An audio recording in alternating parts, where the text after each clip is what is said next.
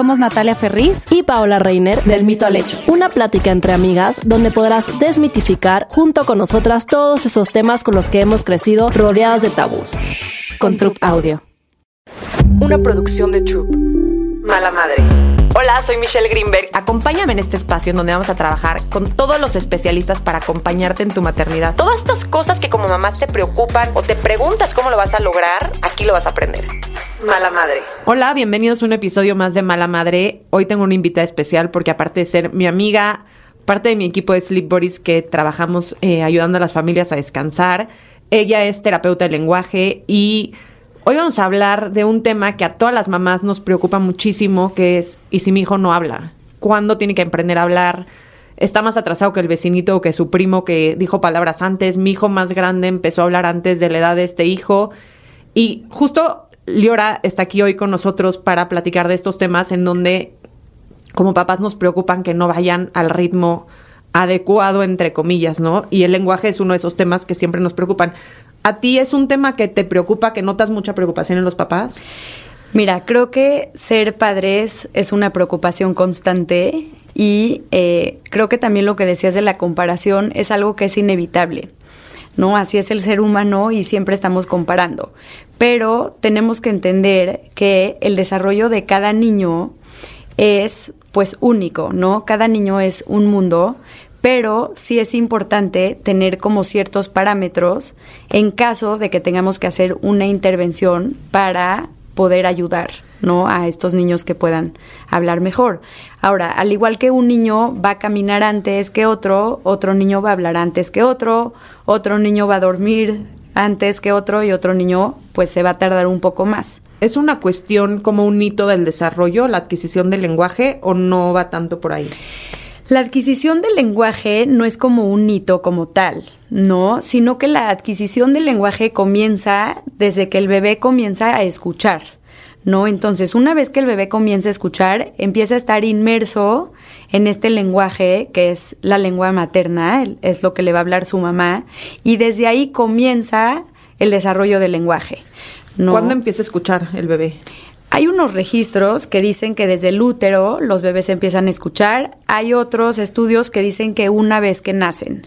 No es el primer sentido que se desarrolla y es el primer sentido que va a ir pues tomando esta parte del el desarrollo del lenguaje. ¿Cómo puedes saber si tu bebé sí escucha o si no escucha? Cuando nacen los bebés es una ley aquí en México, en otros países también, pero todos los bebés tienen que estar sometidos a un examen que se llama tamiz auditivo, que les miden diferentes ondas del oído interno que determinan si el bebé sí puede escuchar o no puede escuchar. Y desde ahí ya sabes si hay algo que, puede hacer que sí o que no, tarda un ratito en desarrollarse o es, yo me acuerdo que se lo hicieron a mis hijos cuando nacieron en el hospital. Se los hacen creo que como a las 24 horas de nacidos y a partir de ese estudio podemos determinar si el bebé tiene alguna falla en el oído interno. Ahora, el oído interno es una parte y el oído externo es otra. Más adelante puedes hacer otro examen si es que tu hijo no habla, digo, podría ser una alternativa de checar, que sería una logoaudiometría, que es otro tipo de examen a ver si el niño puede escuchar. Pero la verdad es que este tipo de problemas son mucho menos frecuentes. Ok, yo me acuerdo que cuando eh, mis hijos que habían nacido prematuros los llevaba como a una terapita y como de estimulación y con unas sonajitas se las ponían como de un lado y como que si volteaban hacia donde estaba el sonido era una señal de que más o menos se escuchaba. Sí, esa puede ser o por ejemplo cuando prendes la licuadora en tu casa y el bebé se espanta o escucha un ruido muy fuerte y tiene cierta reacción, es cuando te das cuenta. Ok. Ahora, regresando al tema del lenguaje, ¿cómo puedes eh, darte cuenta que ahí vas? O sea, el balbuceo es una señal de que están aprendiendo a hablar, las primeras palabritas, que hagan como ñam, ñam, mamá, o sea, como que medio mamá, pero no mamá tú como tal. O sea, ¿cuándo empiezas a ver que ya está adquiriendo este lenguaje? Mira, la primera forma de comunicación que existe siempre va a ser el contacto visual. El contacto visual es un tipo de comunicación, que esa es la base de toda la comunicación, pero el lenguaje verbal, que es el que tú me estás preguntando a lo mejor, yo creo que comienza con estos pequeños soniditos, con el llanto del bebé que quiere algo, que necesita algo, de esta manera se va a comunicar. O sea, al principio bebé. tal vez como cuando aparece esta sonrisa social que tú le sonríes y él te sonríe de regreso, es una forma. Claro, esta es otra parte de comunicación, es de las primeras partes como de, de comunicación que existe. Y justo aquí podemos ver un foco rojo, ¿no? Siempre que un bebé o un niño tiene falta de contacto visual, es un foco rojo que tendríamos que atender y ver qué es lo que está pasando. Pero normalmente un bebé comienza a balbucear entre los seis, los siete meses, ya comienza con un balbuceo más constante. Después se pasa como a un lenguaje tipo minion, que es lo que tú decías, que es cuando empiezan como con este lenguaje se llama jerga, es cuando empiezan con estos soniditos, con estas palabritas y de repente le comienzan a salir una palabrita que ya dice mamá o ya dice agua, que son las palabras más frecuentes o que estas palabras le van a cumplir alguna necesidad que necesita y es por eso que lo dice. Más, más. Me acuerdo que dicen más. Exacto, más agua, leche, mamá, Ajá. papá y el hermanito o el perro, Ajá, ¿no? Que son las más- primeras. ajá. Y em, ¿cómo puedo yo, cuando tengo un bebé chiquito, tipo de 6, 7, 8 meses o los primeros meses de vida, estimular que esto vaya sucediendo? ¿Se puede o no se puede? Como, digo, entiendo que tal vez no puedes adelantar un proceso que tiene que ser natural de desarrollo, pero ¿puedo yo estimular con ciertas cosas que vayan adquiriendo Claro, esto? claro. Mira, se estimula desde que el bebé nace, ¿no? Muchas veces la gente dice, no, ¿para qué le hablo si no me va a entender? Es un bebé recién nacido. Pero no es de que no te vaya a entender, sino que esta personita nueva va a estar inmerso en este mundo nuevo del lenguaje para que pueda esta be- este bebé comprender que su mundo se rige por el lenguaje y que la comunicación se rige por símbolos que le llamamos palabras, entonces este bebé tiene que estar todo el tiempo inmerso en el lenguaje. No a lo mejor y a un bebé de siete meses mientras lo estás vistiendo y le pasas su camisita y le dices, mira, vamos a pasarlo por tu cabeza y ahora vamos a ponerte el pantalón con tus pies. Como narrando. Exacto. Esto a mí es, creo que es mi estrategia favorita. Siempre vas narrando, en especial con los bebés que son muy chiquitos, ¿no? Con cuentitos también los puedes empezar a meter, pero la más, la mejor estrategia es siempre hablarles a los bebés, hablarles. En todo lo que vayas a hacer, a todos los lugares a donde vayas a ir, siempre estar platicándoles. Y si no sabes qué decirles porque sientes que no te está entendiendo, pues eso, narrarles. Hay veces que a la gente se le hace poco natural, creo que en especial a los hombres, como Ajá, que las mamás siempre están, ay, ven mi amorcito, qué bonito te ves. Y los papás es raro, pero sí, siempre hablarles. Sí, porque es común que si estás con una amiga le dices, ay, mira qué guapo se ve hoy, le vestí con su ropita, no sé exacto. qué. Pero tal vez al bebé nunca le dijiste, ay, mi amor, este. o tu ni lo ropita". saludan, Ajá. o, sea, es como que, hola, ¿cómo estás? Y el bebé pues está en la carriola, Sí. ¿no? Pero sí, el bebé tiene que estar inmerso en este mundo. ¿Qué pasa si mamá habla un idioma y papá habla otro? El bebé siempre, bueno, en la mayoría de los casos, que es cuando el bebé está más con mamá, en especial porque le da pecho, porque duerme con el bebé y todo, siempre el bebé va a tener la lengua materna más fuerte, pero depende si el papá también le habla en su propio idioma, el bebé va a ser totalmente bilingüe. De naturaleza. Pero siempre la lengua que va a preferir hablar o en la que está mejor desarrollado, siempre va a ser la lengua materna. Y estos niños que les hablan dos idiomas, eh, porque no sé si es real o es un mito, que tardan más tiempo en hablar, ¿es verdad o no? Depende. Si el bebé, si el bebé recibe su lengua materna más otro lenguaje que está totalmente inmerso, no debería de tener ningún atraso, no hay ningún estudio que pruebe eso, pero sí hay ciertos retrasos en mamás que les hablan otro idioma, por ejemplo, si tú quieres que tu bebé sea fluyente en inglés y tú tu lengua materna es el español y tú le hablas en inglés, sí hay cierto retraso. Ah, sí. Sí. Porque- O sea, la gente que le habla en inglés a su bebé porque piensa que así lo va a hacer muy bien, sí, a lo mejor te va a sacar más palabras en inglés, pero el bebé va a tener mucha dificultad para desarrollar la lengua de donde está, de donde escucha, por ejemplo, el español si vives aquí, y también la lengua en el que le hablan. Entonces estás haciendo un problema innecesario. O sea, háblale en el idioma. Háblale en, en tu, idioma, natal, exacto. Porque tengo un vecinito que me da mucha risa porque tiene una nana que habla español, una mamá que habla inglés y habla árabe. Entonces el niño a sus dos años habla Minion, pero habla Minion en serio, pero me da risa porque si yo le hablo en español veo que me entiende, porque la nana le habla en español, la mamá obviamente le entiende en el idioma que le hablen, no sé. A lo mejor iba a desarrollar todos. Ajá, ¿no? probablemente. Pero un bebé puede identificar si es otro idioma antes del año y medio. Ok. O sea, puede identificar si está escuchando otro idioma, que es algo muy impresionante, ¿no? Es- sí. O sea, lo puede procesar de una manera que saber que, híjole, no estoy entendiendo lo que me están diciendo, esto me suena de otro lado, y los acentos también son distintos. Por ejemplo, ¿cuándo esperarías que un niño, entre comillas, que va adquiriendo el lenguaje de manera normal, diga su primera palabra? Es como una pregunta un poco ambigua, pero para el año 100% ya tiene que tener, del año al año y medio, debería de tener de dos a cinco palabras. O sea, y que se entiendan. Ahora, muchas mm, que se entiendan a lo mejor no. Lo no. que tu mamá las entienda. Lo que pasa es que hay una confusión muy grande en lo que es el habla y lo que es el lenguaje. Ok.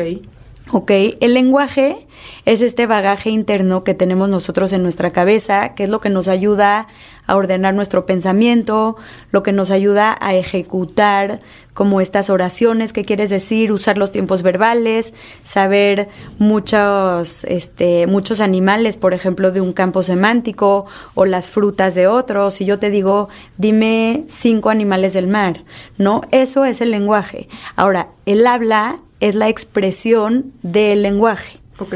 El habla es únicamente la acción motora que ejecutas para poder comunicar el lenguaje.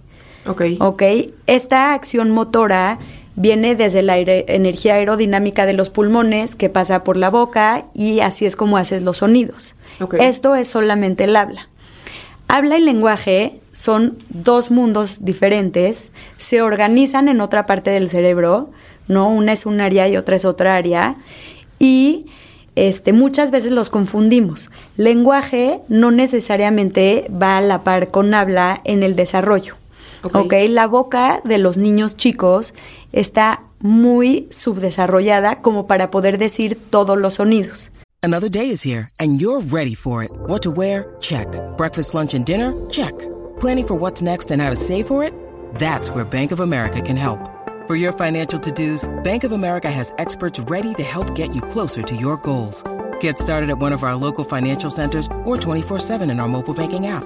Find a location near you at bankofamerica.com slash talk to us.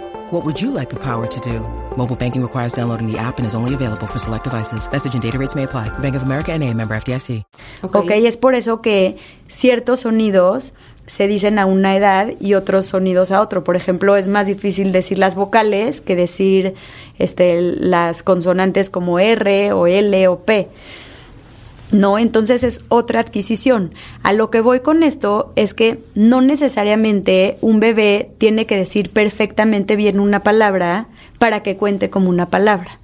No, a lo mejor el bebé le dice a su hermano bi, pero el hermano se llama Alejandro, o por Ajá. decir cualquier nombre, pero el bebé ya identifica ese sonido como hermano. una palabra, ¿no? Si hay una edad en la que este, este lenguaje se tiene que hacer convencional y sí ocurre, pero una palabra de un bebé no tiene que sonar perfectamente bien como para contar como una palabra.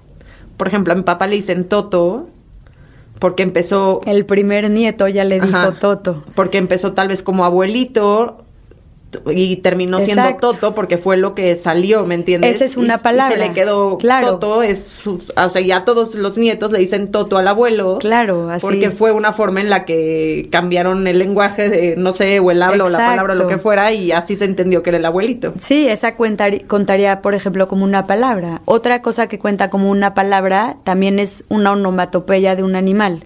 Por ¿Ah, sí? ejemplo, mu o guau guau también contaría como una palabra. Entonces, tipo a los 18 meses, ¿cuántas palabras debería de poder decir un niño, aunque sea mu, aunque sea guau guau, aunque sea miau? Yo creo que podría decir hasta 10 palabras o mínimo 5 palabras. Y si no, quiere decir que hay algo que checar. o- No necesariamente. Yo creo que un foco rojo ya sería hasta los dos años. Que no digan 10 palabras. Mm, Más. A los dos años ya un niño ya tiene que decir bastante más. De hecho, ya son capaces de juntar hasta tres palabras. O sea, como frases. Oraciones ya más largas, pero un foco rojo sería que el niño no comprenda bien lo que se le pide. ¿Como o- instrucciones? Exacto, como instrucciones. Pero qué o- tan elaboradas. Toma agua de tu vaso o tráeme los zapatos rojos del closet. A lo mejor tráeme los zapatos rojos de tu closet es algo un poco más abstracto porque no lo están viendo, hay que evocarlo y tienen que ir a hacer la acción, Ok. pero sí lo podrían O ejecutar. echa este papel en esa basura. Exacto, o dale esto a tu papá. Ok. ¿No? Entonces, como que estos focos rojos sí es- sería algo como que tendrías que atender. Ahora, otra cosa es los niños que sí comprenden todo, pero se comunican así. "Mm, mm, mm". Y eso es culpa de las mamás que les hacemos caso, porque yo sé de niños que, o sea, que piden todo como llorando de... "Eh, eh, eh", Y, y muchas veces la mamá es como, a ver, ¿qué quieres? Dime qué quieres. O sea, háblame con las palabras. Ajá. Es un tema de que o el niño no está poniendo desarrollo o que la mamá sí le hace caso a esas peticiones. Mira, yo creo que sí, ¿no? No es neces nunca nada es culpa de la mamá, o sea, Pero siempre nos sentimos con culpa de las cosas que hacemos. Pero hay como muchas cosas a lo mejor que se combinan. En este caso es un niño que tenía más problema para desarrollar y a lo mejor no tuvo una mamá que le esté estimulando de la manera correcta. Pero sí es típico que este el niño nada más levanta la mano ah, y la mamá ya sabe, ah, ya quiere su plato de Ajá. Mickey con arroz.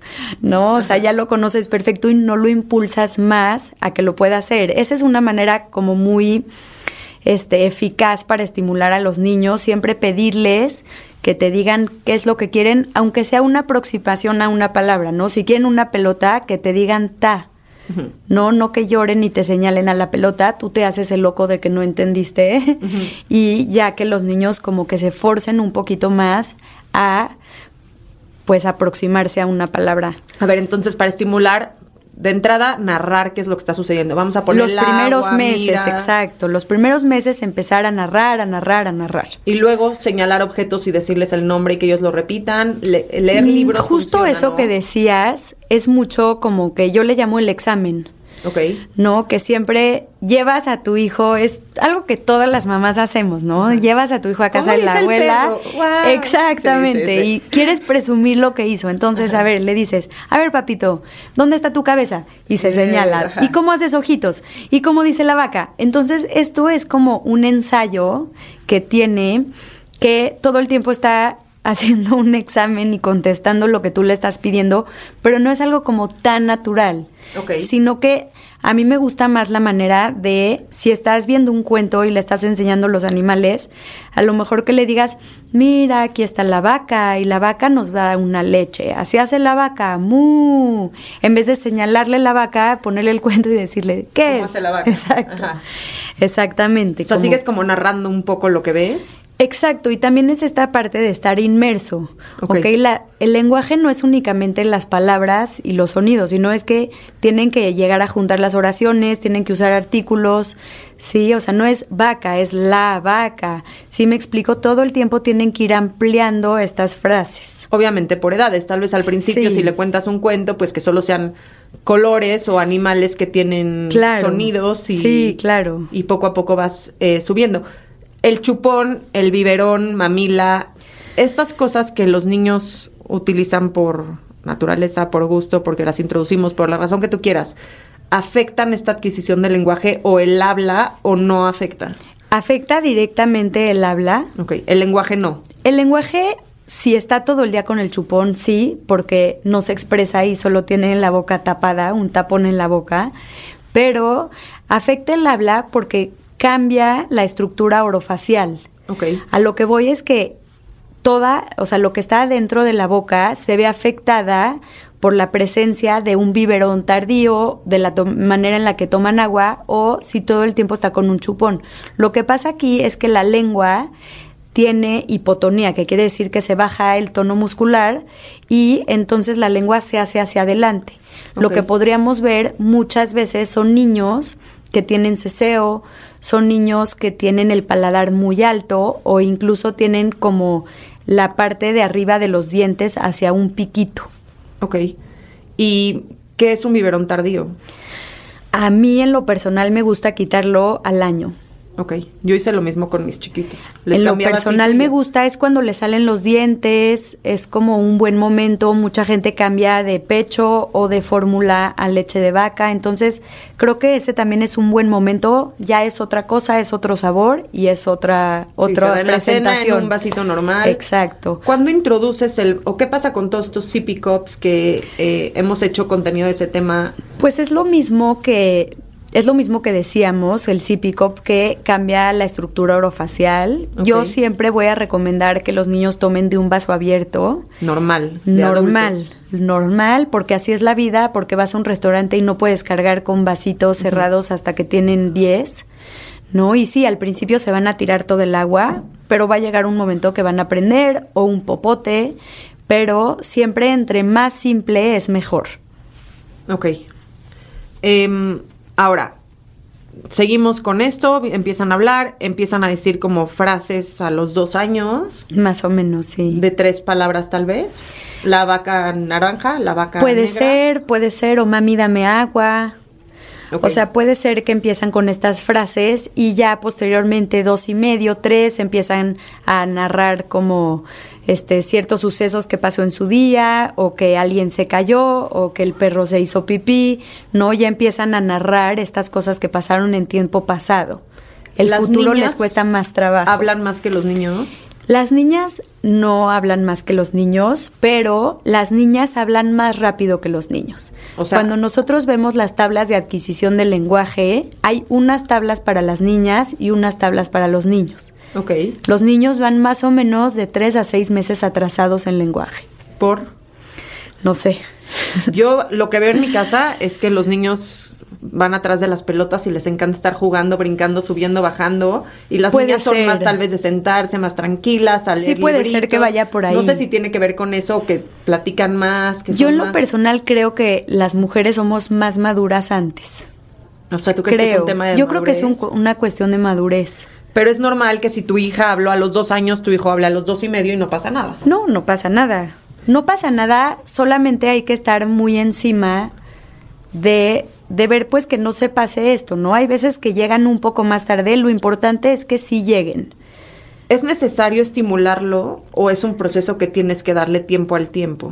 Creo que en unos casos hay niños que a lo mejor y no están tan estimulados y hablan perfecto, y hay niños que sí están muy estimulados y les falta un poquito de ayuda. No creo que es dependiendo de cada niño, pero es un proceso totalmente natural. Okay. O sea, nosotros los seres humanos vivimos en una comunidad en donde todo el tiempo nuestra vida se rige por el lenguaje, tú sales a la calle y todo es lenguaje, tu pensamiento, si tú te pones a pensar, piensas con lenguaje. Sí. ¿No? Entonces, es un proceso totalmente natural, al igual que es caminar, no hay gente que le cuesta más trabajo, en lo motriz, pero todo esto son bloquecitos que se van organizando adentro de nuestra cabeza.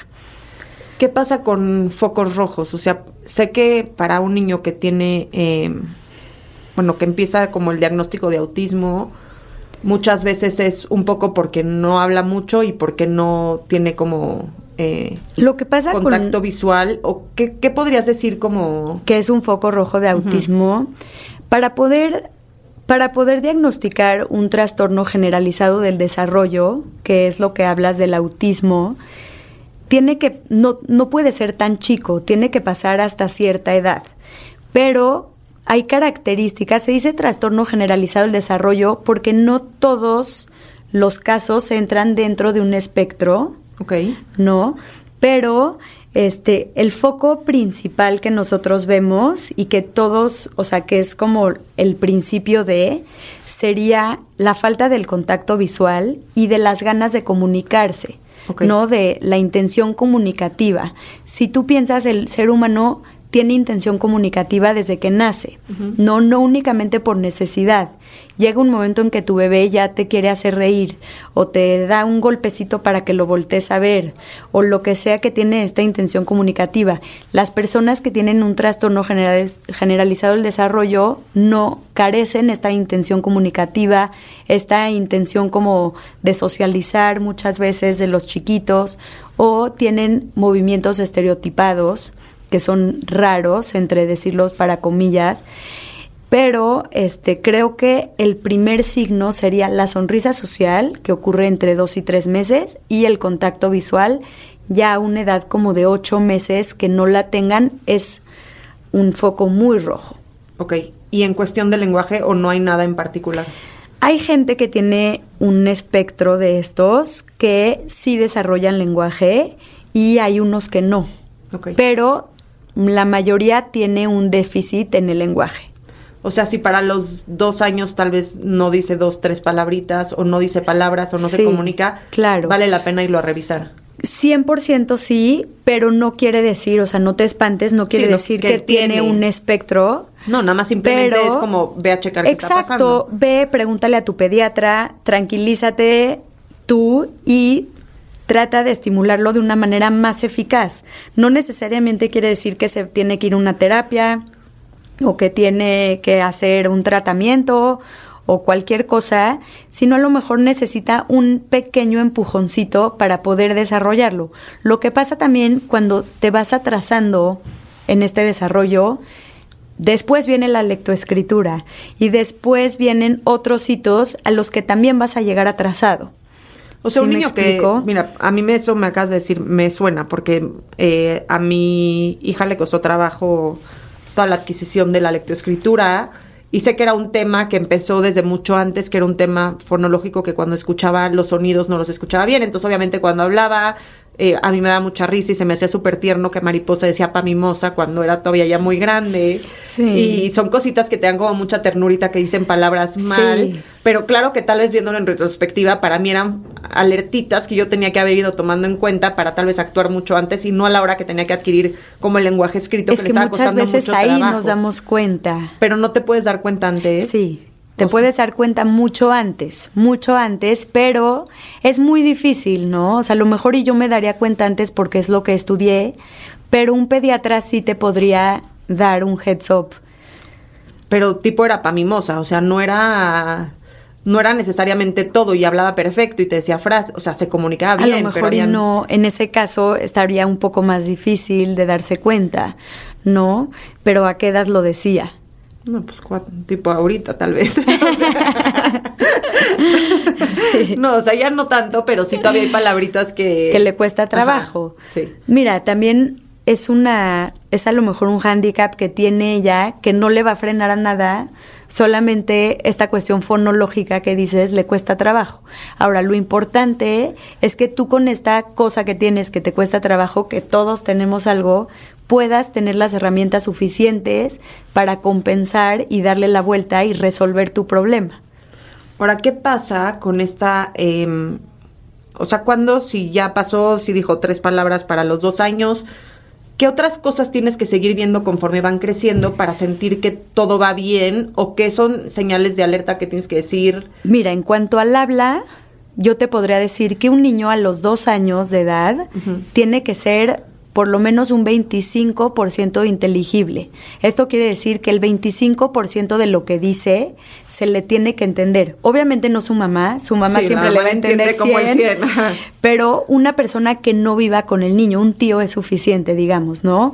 A los tres años tiene que ser por lo menos un 75%. Ok. Ok, a los cuatro años tendría que ser un 100% inteligible. Esto es en cuanto al habla. Pero no quiere decir que su estructura de lenguaje es perfecta. Exacto. Esto es sea- en cuanto al habla.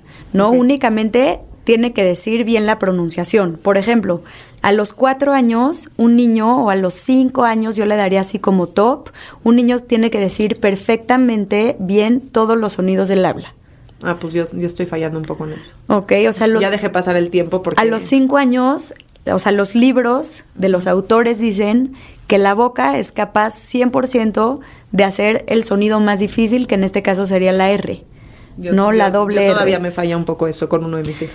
Eso es lo que dicen los libros. Obviamente hay niños que llegan antes, hay niños, he visto niños de tres años que dicen perfectos todos los sonidos, he visto niños de seis que no. Pero para mí que un problema de habla nunca es tan alarmante. Porque siempre se puede resolver, es como si tú necesitas ir al gimnasio para hacer fuerza en los brazos, el niño tiene que hacer fuerza en la lengua. ¿ok? O tiene que aprender a decirlo. Pero el lenguaje para mí sí se me haría un foco más difícil de trabajar. ¿ok? El lenguaje tiene tres áreas. A ver.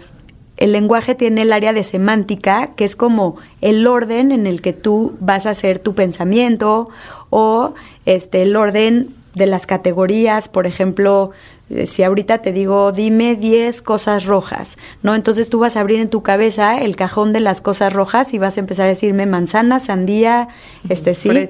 Exacto. Y después está el orden que vamos a usar para las palabras, esto se llama la sintaxis. ¿ok? Que es cómo lo vas a organizar, el tiempo verbal, qué artículo le vas a poner.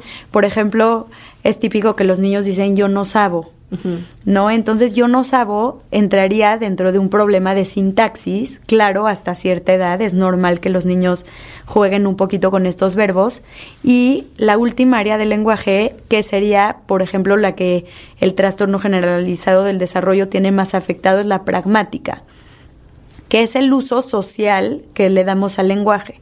Por ejemplo, tú llegar a un lugar y decir hola, buenas tardes, es pragmática. Ok.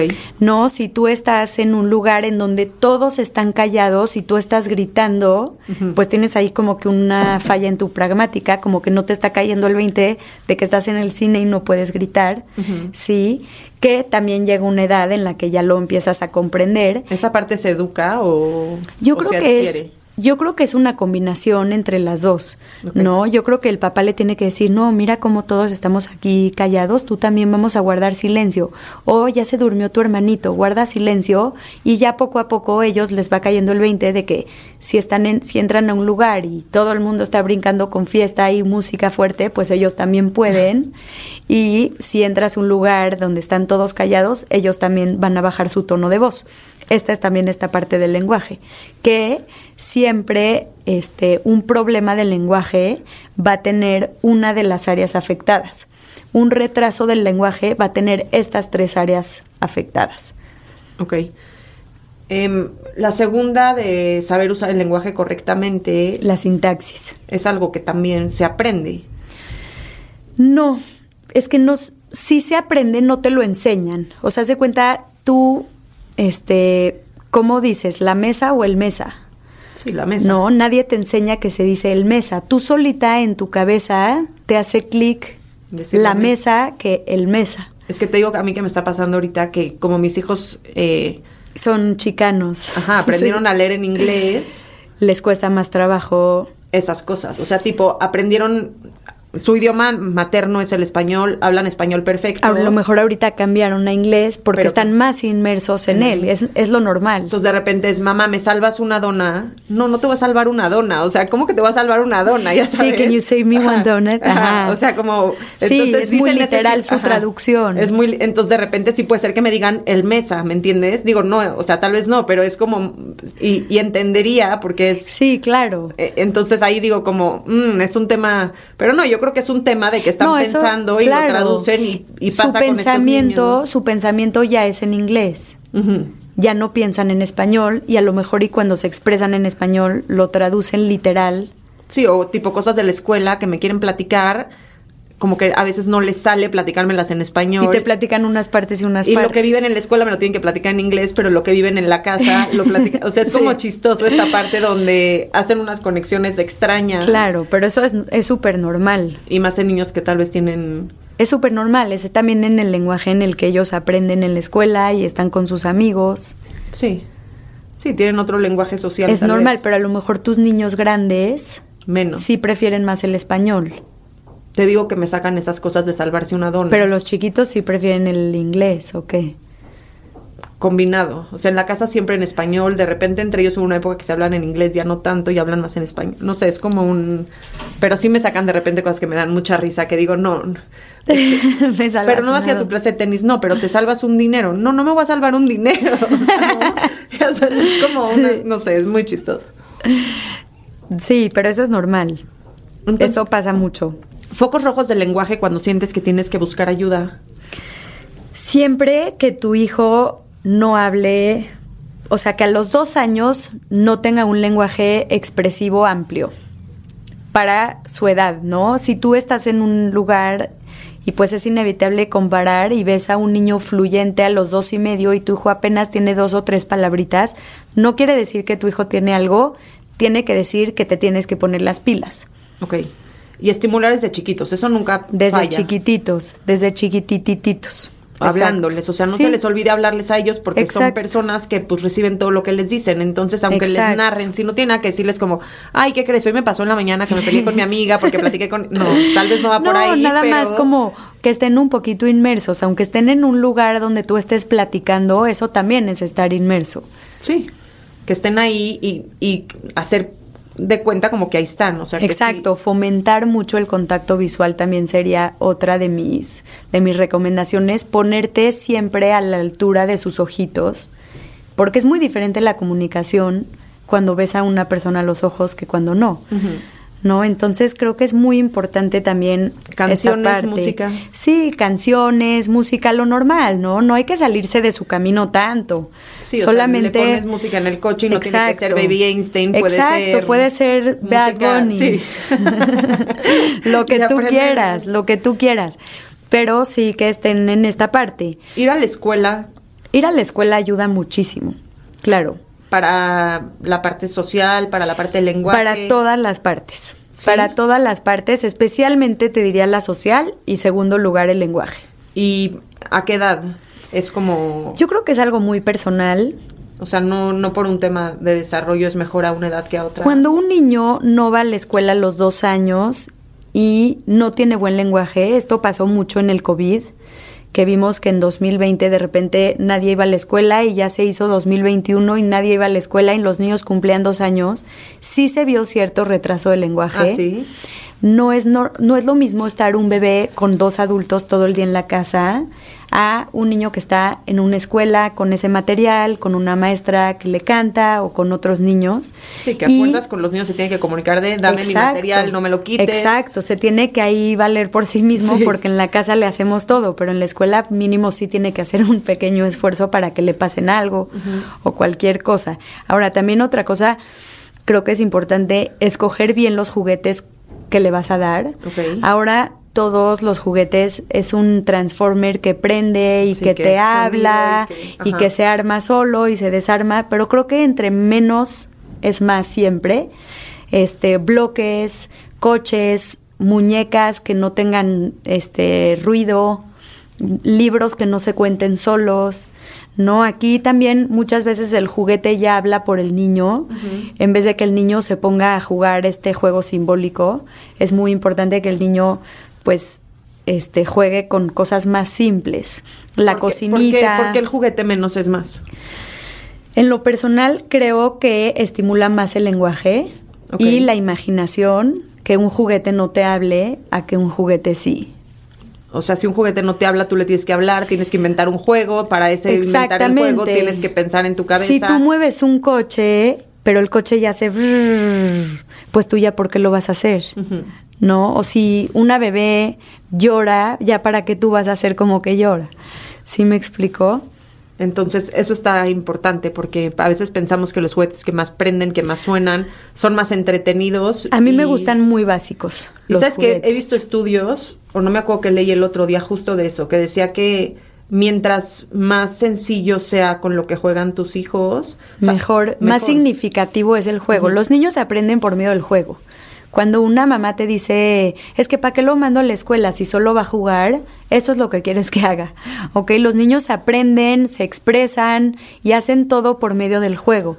Entonces, siempre que tú le des la mejor calidad de juguetes en cuanto a que no suenen, me gustan mucho, por ejemplo, los de madera, ¿no? Que, que son juguetes que duran, que no son un plástico que ya se echa a perder y lo vas a tirar entre menos juguetes tengan a su alcance, también es mejor. Si tienen muchísimos juguetes y muchísimos colores, no saben ni con cuál jugar, entonces juegan cinco minutos con uno y se van corriendo al otro y se van corriendo al otro. Ahora, algo que también se me hace muy importante es guardar silencio. ¿ok? Siempre que estás en una conversación, ahorita si yo guardaría silencio, tú entenderías que es tu turno de hablar, ¿no? Entonces, si tú le dices a un niño, mira, ¿cómo se llama este? Vamos a verlo. Y te quedas callado y le dices, se llama vaca, mira, vamos a ver cómo hace. Entonces te quedas callado por lo menos unos 30 segundos y el niño le cae el 20 de que le toca hablar.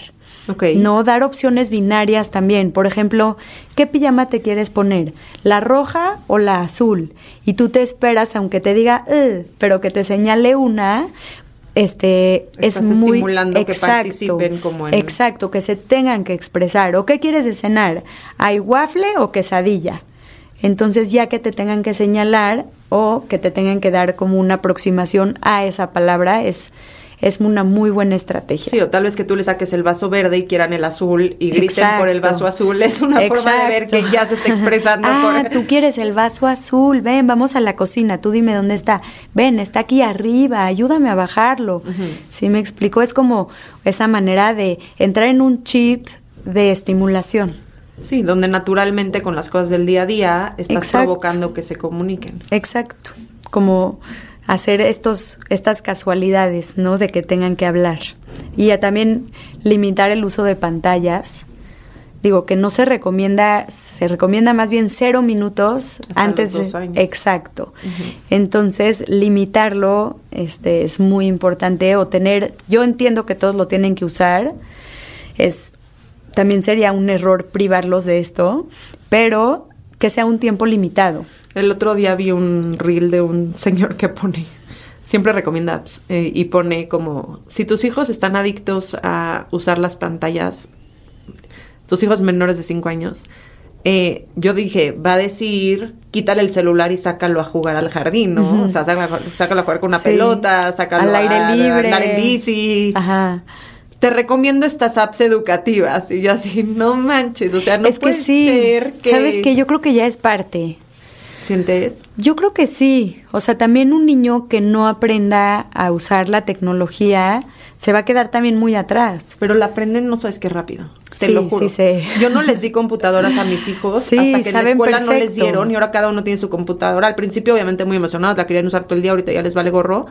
Pero te lo juro, La aprenden a usar muy en rápido. un segundo le saben cambiar el, el fondo, le pone no sé qué, Google les hace no sé qué, o sea, de veras. Sí, lo saben hacer es muy como, bien. es muy intuitivo el uso de las pantallas. O sea, si lo pueden Para los niños chicos sí, para los niños chicos es muy intuitivo y ya nacen, o sea, para empezar nacen y ven a alguien con un celular tomándole una foto, Sí. ¿no? Entonces todo el tiempo están inmersos o tú estás este contestando o estás en un WhatsApp o estás trabajando en el teléfono y te ven haciéndolo, ¿no? Te ven cómo agarras tus pulgares y los mueves para teclear. Entonces hasta el sonido de la foto ya se la conocen, ellos no van a conocer casi una cámara. No. Su cámara va a ser su celular. Sí. No, o sea, es yo creo que es muy parte ya de la vida. Nada más tener un uso sano Sí. de las pantallas. Yo de verdad pienso que mientras más tarde las introduzcan, mejor. No se están perdiendo nada los niños. Sí, estoy de acuerdo en eso. La verdad. Estoy digo, tarde o temprano los van a tener. Y sin juicio ni nada, ¿eh? Porque no tiene nada que ver por ahí. Pero si van a ir a un restaurante y para que el niño aguante le quieren dar la pantalla, ahórrense la visita al restaurante. Ven un lugar donde- La verdad, sí. Van a tener un momento en la vida donde van a poder a comer con sus hijos. Sí, y, digo, ya si estás en un avión, Pues sí, ahí y tal vez. necesitas el entretenimiento, va, ahí sí te la compro, pero yo también pienso como tú. O sea, yo Hazte la prefería no ir vida a fácil. restaurantes porque Sí, era claro. un caos. O iba a los que sabía que en 30 minutos ya estaba afuera. La verdad o a es los que que, yo no sabía que podían jugar ahí a un lado. Sí. O hacía barbecues en mi casa para que no tener En que salir, terraza, no tener que pasarla sí. mal. O sea, como que empecé a entender que no era el momento de mi vida. Y ahorita puedo ir a donde quiera, ¿me entiendes? Y, y ya, se pueden quedar, sí, es y muy si difícil No, voy a pedirle. lugares donde sé que se pueden parar a un ladito y Claro. les llevo una pelota y que jueguen un rato si yo me quiero quedar Sí. sentada más tiempo, ¿no? Es, o sea, también es muy difícil entender, pedirle claro. a un niño de dos años que se quede sentado media hora y se me hace muchísimo media hora en un restaurante Ujú. y que le traigan tarde su comida y que Sí. ya tenga hambre. Sí, sí, sí. Yo sí. también me lo ahorro. Como que lidias con muchas frustraciones de los papás que socialmente piensas que el niño tiene que aprenderse a sentar en una mesa y a comer como un adulto.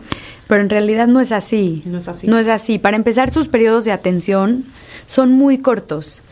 ¿no? Y, ¿Y en cuánto tiempo come un niño? Nada. En cinco minutos terminó de comer el niño, ya se llenó y pues ya me voy. No, ya me voy a jugar. Sí, yo Sí. creo que eh, si lo pueden dar lo más tarde posible, lo van a tener toda la vida.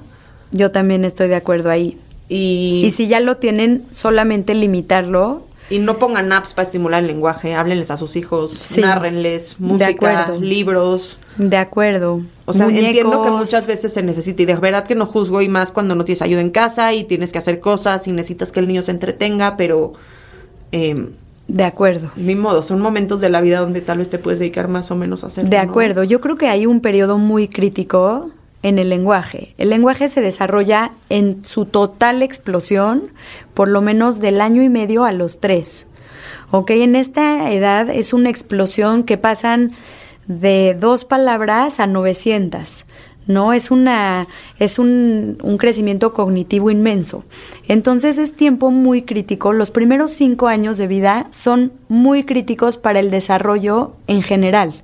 Es donde se, se desarrolla absolutamente todo, ¿no? Y casi el 80% del cerebro en esta parte. Entonces, creo que es muy importante pasar tiempo de calidad con ellos. No es necesario estar cinco horas o diez veces al día. Yo siempre digo que con 10 minutos los niños tienen suficiente. Con 10 minutos a cada niño, pero de verdad dedicado al mil por ciento. Ven, vamos a jugar lo que más te gusta.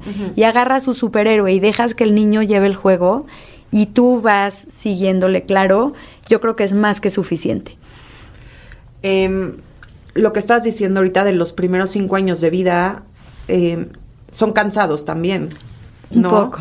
Físicamente son cansados. Sí, es muy cansado. La verdad, ya que empiezan como a cumplir 3, 4, empieza a ser más fácil porque son más independientes, porque ya medio se visten solos, Sí, medio es van muy al baño. cansado, es muy cansado, pero también es muy bonito. Sí. Creo que es una edad muy, es un tiempo que pasa muy rápido. Si te pones a pensar, tienes más o menos 18 veranos con tus hijos, tienes 18 navidades, 18 hanukkahs, o sea, más o menos, ¿no? Entonces, pasa muy rápido. Cuando tú ya ves el tiempo para atrás, Voló. qué rápido voló, pero mientras estás metido sí es muy cansado. No, sí, esa parte sí lo entiendo, pero es muy necesaria también. Es muy necesario que los niños tengan cerca a sus padres, a los- sus cuidadores y que pues estén Ahí. ahí al tanto de, no, no importa cómo estés, pero que sí estés ahí.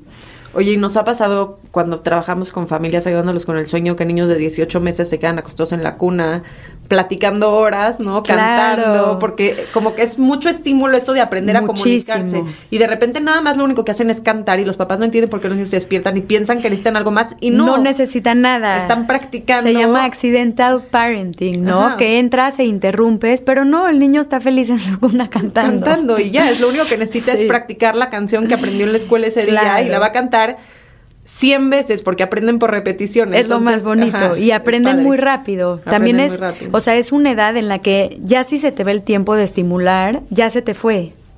No, o sea, ya a los tres años el niño no va a aprender como aprendió al año y medio, dos. No, Sí. un niño de año y medio o de casi dos años, cada día va adquiriendo palabras. Esto es lo normal, ¿no? Que le enseñes un nuevo personaje o que le enseñes una nueva comida y ya la va a adquirir. Es su mente es muy Una absorbente. Entonces, no es la misma absorbencia que hay después. Es por eso que es un momento muy crítico. Pues aprovechenlo, ¿no? Aprovechenlo, exactamente. Eh, Leoris, thank yous. Eh, espero que esto Gracias les dé paz a los papás porque tampoco pueden estar comparando niñas con niños, primas con primos. Exactamente. Hagan su chamba ustedes, aprovechen estas épocas donde pueden aprender como esponjitas y eh, nada, como todo en la vida está lleno de lenguaje, pues nada más úsenlo a su favor si necesitan. Totalmente. eh, Pero tranquilos. sí. Siempre creo que es lo más importante es estar tranquilos. Sí, y las comparaciones son terribles, evítenlas. De acuerdo. A menos de que de verdad sientan que hay focos rojos y que vale la pena De revisarlos. acuerdo. De acuerdo, no, no la, o sea, sí evítenlas, pero úsenla de base, ¿no? No tienes por qué tener una guía de qué es lo que tiene que hacer, pero si tú ves que todos los niños al año y medio ya caminan y el tuyo no, pues sí preguntarte por qué no. Sí. No, también es muy importante. De culpa o de negatividad. No, no, no es culpa, nunca es culpa de nadie. Nunca Sí. es culpa de nadie. Lloris, thank yous. Y pues gracias a todos los que escucharon este episodio. Eh, esto es. Mala Madre. Yo soy Michelle Greenberg y me encuentran en arroba Sleep Coach México en Instagram, YouTube, Facebook y TikTok. en todos esos. En todos esos. Thank you. Gracias. Mala Madre. Una producción de Troop.